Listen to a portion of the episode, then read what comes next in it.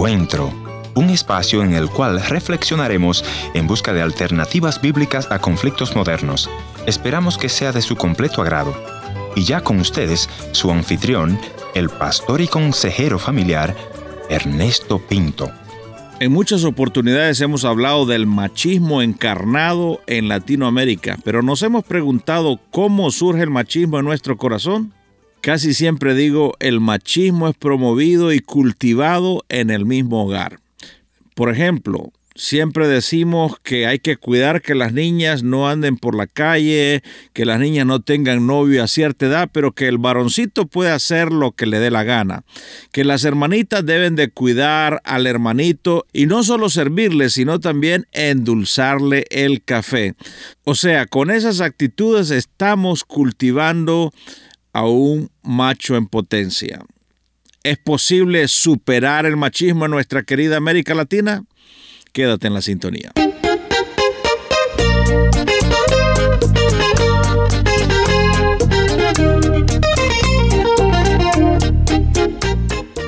Historias que surgen desde el corazón del pueblo. Yo soy tu amigo Ernesto Pinto y en esta oportunidad voy a conversar con un coronel de la policía del Ecuador, mi buen amigo Polivio nos va a contar su experiencia y él me decía extra micrófono que tuvo muchas dificultades porque la imagen que percibió de sus tíos era una imagen machista.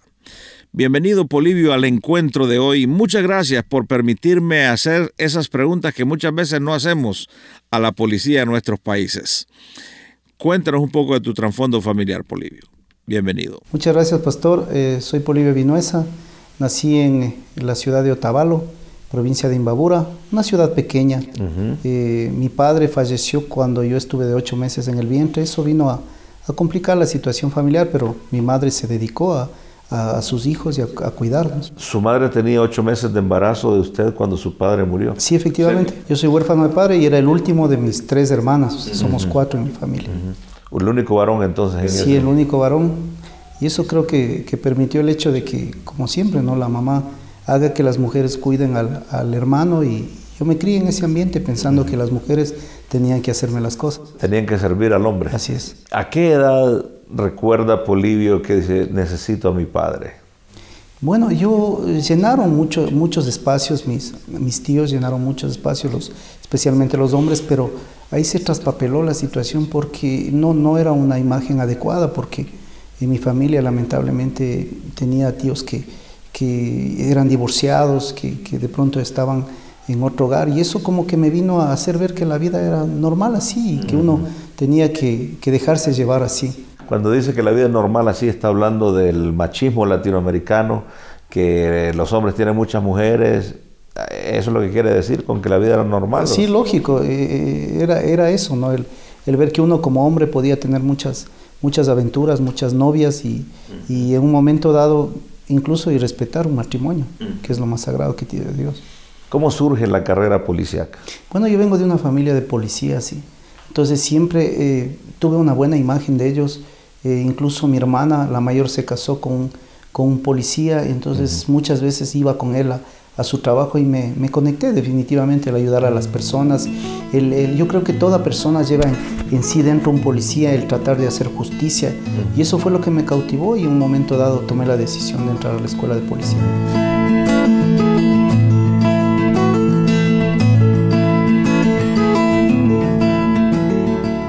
En el primer segmento usted mencionaba que creció con, solo con sus hermanas mujeres y que ellas tenían que servirlo y eso creó un, vamos a ver si, recuerdo sus palabras, un espíritu de machismo en usted. ¿Qué sucede ahora que es policía, que está con el uniforme? ¿Se para todo eso o qué sucedió? Bueno, lo que pasa es que yo, yo igual ingresé a la, institución y eso se lo solidificó mucho más. O sea, yo en este caso yo, yo era el que trabajaba y, y cuando ya me casé, yo me casé a temprana edad, me casé a los casi 22 años y mi esposa tenía 21 años y, seguí conservando eso todavía más, o sea, mucho más, más fuerte porque yo, yo me sentía el proveedor, pero un proveedor sin, sin mayor, sin, sin permitir que su esposa dé algún criterio en, en, la conformación de nuestro hogar. Y eso poco a poco fue minando en, ella y, y, comenzamos a tener los primeros problemas. Estaba casado y tenía otras mujeres por fuera y esa mezcla no funcionaba muy bien en el hogar. Lógico, yo pensaba que eso era normal, o sea, pensé que pensaba que eso era normal y, y no me daba cuenta que a pesar de que ya estaba haciéndome daño yo, haciéndole daño a mi esposa, ya a los dos años que tuvimos a mi primera hija, ella también fue, sufrió las consecuencias de, de los primeros... Eh, víctima de pleitos y de gritos. Víctima de pleitos y, y muchas veces tuvo maltratos, ¿no? Maltrato psicológico. Y o sea que el padre reconoce que el abuso y el maltrato endureció el corazón de su hija.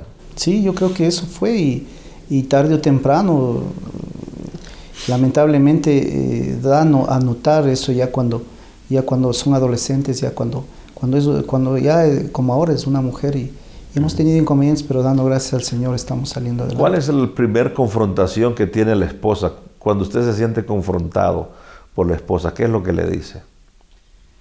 Bueno, ella cuando ya se da cuenta de las cosas, yo, yo quise uh, aducir de que ella era la del problema, de que ella era la, histérica, de que ella de pronto estaba mal de la cabeza, que ella por todo me hacía problema y no era así. Lo que pasa es que yo le daba las, los motivos para que se cree este ambiente de, de, violencia en mi casa, de, de pleito que, que, tarde o temprano, como digo, nos, nos pasa factura.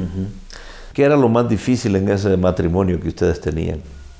Bueno, lo más, lo más difícil era poder comunicarnos. La comunicación era un problema serio.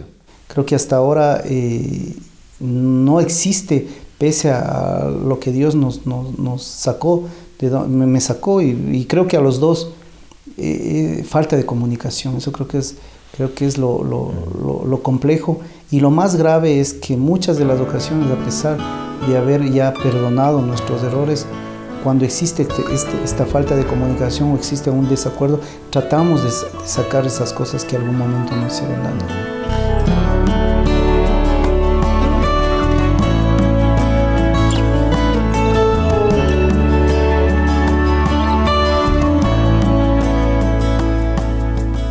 Quiero agradecerle a usted que nos ha reportado este su programa Encuentro. Si no lo ha hecho, vaya a nuestro portal www.encuentro.ca y quedaré en espera de su reporte. Nuestro invitado de hoy, Polivio, nos decía que hay conflictos en el hogar, luchas y que muchas veces la comunicación es el meollo del asunto. Pero los problemas, las dificultades, las luchas muchas veces nos hacen mirar hacia arriba.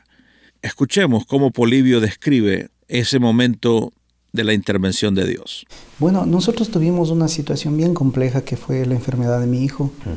Mi hijo nació al año nació al año ocho meses. Él, él fue detectado un quiste en la cabecita uh -huh. y al año ocho meses le pusieron una válvula de deri derivación. Hizo una vida normal hasta los 14 años, uh -huh. pero a los 14 años comenzó con complicaciones, complicaciones tras complicaciones y eso fue lo que como que me despertó, porque yo quería morirme, era mi primer hijo varón y, y fue duro para mí. Uh -huh. Y yo ahí vi el camino al Señor y dije, Dios mío, porque yo lo primero que pensé en un momento dado es acabar con la vida de él y con la mía, porque decía, yo no puedo permitirle que él sufra. Y eso fue lo que en, luego me movió y dije, no, yo tengo que buscar a alguien. Tuve la oportunidad de conocerle a mi pastor. Uh -huh. Cuando fue al hospital y oró por mi hijo, como que algo se despertó en mí como que algo se levantó, me conecté uh -huh. y dije, no, yo esto fue lo que en medio del, del, del, del, cuadro que estábamos viviendo, esto fue lo que me dio un poco de alivio. Vino el pastor a orar por su hijo y ¿qué pasó ahí que lo, le dio esperanza? Sí, lo que pasa es que nosotros éramos cristianos, hasta ese momento, era, éramos católicos, entonces él vino y dijo, miren, me permiten, con mucho respeto, me permiten orar por él. Incluso en ese hospital creo que la gente como que se estremeció uh -huh. porque el pastor habló con voz fuerte o voz de, de, de decisión, de, de, de ungido, de uh -huh. autoridad. Entonces eso, eso permitió como que me diga eh, algo, algo, al, es algo de lo que yo quiero. Incluso el primer testimonio de mi esposa era que dijo que, dijo que ella se asustó uh -huh. y ella dijo, no, yo ya me han gritado, yo ya no quiero que me griten otra vez. Uh -huh. Entonces ella estaba acostumbrada estaba a alguien que le hable despacio, que le, que le diga sí, que le preste su hombro. Pero cuando él llegó y dijo, no, esto no es así, el Señor no quiere, como que nos levantó y dijimos, no, al menos yo dije, no, quiero algo más de esto. ¿Y qué pasó con su hijo después de esa oración? Sí, mi hijo, eh, dando gracias a Dios, nosotros comprendimos con mi esposa y yo le decía, mira, no es nuestro, es del Señor. Y mi esposa no lo quería desencadenar. Decía, no, si Dios me lo dio, Él no me lo puede quitar. Entonces le decía, no le condiciones a Dios, déjale que Él obre. Entonces en un momento dado nos, nos arrodillamos en, otro cuarto aledaño del, del, cuarto de mi hijo y ahí mi hija dijo, mi esposa dijo, Señor, haz tu voluntad en Él. Y poco a poco se comenzó a mejorar mi hijo. Claro que lamentablemente esto afectó su, su, cabecita porque eh, le hicieron un cambio de, válvula nuevamente, eh, quedó con la, la visión, la visión eh, disminuida, pero aquí hay algo muy importante que es el hecho que nosotros al, al haber obtenido esto, creo que los médicos no nos explicaban qué pasó, porque el médico que era una eminencia acá, el neurólogo, él nos dijo, miren, yo ya no sé qué hacer. O sea, terrible que un médico le diga eso. Yo ya no sé qué hacer. Y abro la posibilidad a todos los médicos que vengan, qué pueden hacer por Polo. Y nos tocó cambiar de, neurólogo. Pero ahí me di cuenta yo que, que no era el médico, sino que era la, la, mano de Dios que estaba tomando el control. O sea, yo estoy convencido que la oración es poderosa y me imagino que algo sucedió en esa oración. ¿Qué pasó con su hijo? Cuéntenos, ¿dónde está su hijo ahora? Sí, eh, mi hijo en este momento está, está, estudiando para pastor, está en un instituto sudamericano, eh, está fortalecido él también espiritualmente porque créalo, con la, con la visión eh, desmejorada que quedó, él, ve un 18% con uno de los ojos, pero le ha metido las ganas que el Señor le da para día a día él, saber que es la decisión de él y, que por algo lo hizo. ¿no? O sea que el Señor lo levantó de esa cama y ahora él decidió estudiar para pastor. Sí, él, sabe y nosotros sabemos de por dónde vino y él también conoce la palabra y, dijo, no, o sea, yo tengo que devolver y en algún momento dijimos nosotros, mira, eh, Dios es el que nos sacó de esta enfermedad y aparte de eso está restaurando nuestra familia. O sea, fue el, como la bendición por completo, ¿no? Porque creo que si es que, bueno, en un momento dado no pasaba eso, yo creo que hubiésemos estado divorciados con mi mm. esposa. Yo canto una canción de amor a mi Dios, a mi Cristo. Por todo lo que hizo por mí. Salvador, precioso Cristo. Me diste paz y me diste tu amor. Junto a ti yo quiero estar. ¿Qué significa Cristo para ustedes ahora? Cristo es todo todo, es, el, es el camino, es la verdad, la vida. Y algo que comprendí que no, no hay que afanarse por las cosas de la tierra. Mm. A la final Dios nos hizo, Jesús nos hizo morada en el cielo y hacia allá tenemos que hacer nuestra, nuestro ahorro de, de buenas acciones para que Él nos tenga para la eternidad. Me diste paz y me diste tu amor. Junto a ti quiero estar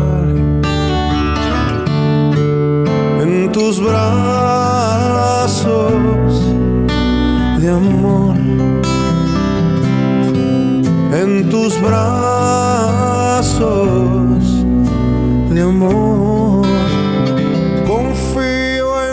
Gracias por haber sido parte del encuentro de hoy. Le voy a agradecer que me escriba a info@encuentro.ca. También puede visitarme a nuestra página en el www.encuentro.ca. Será hasta nuestro próximo encuentro. Soy tu amigo Ernesto Pinto recordándote que Dios te ama y yo también.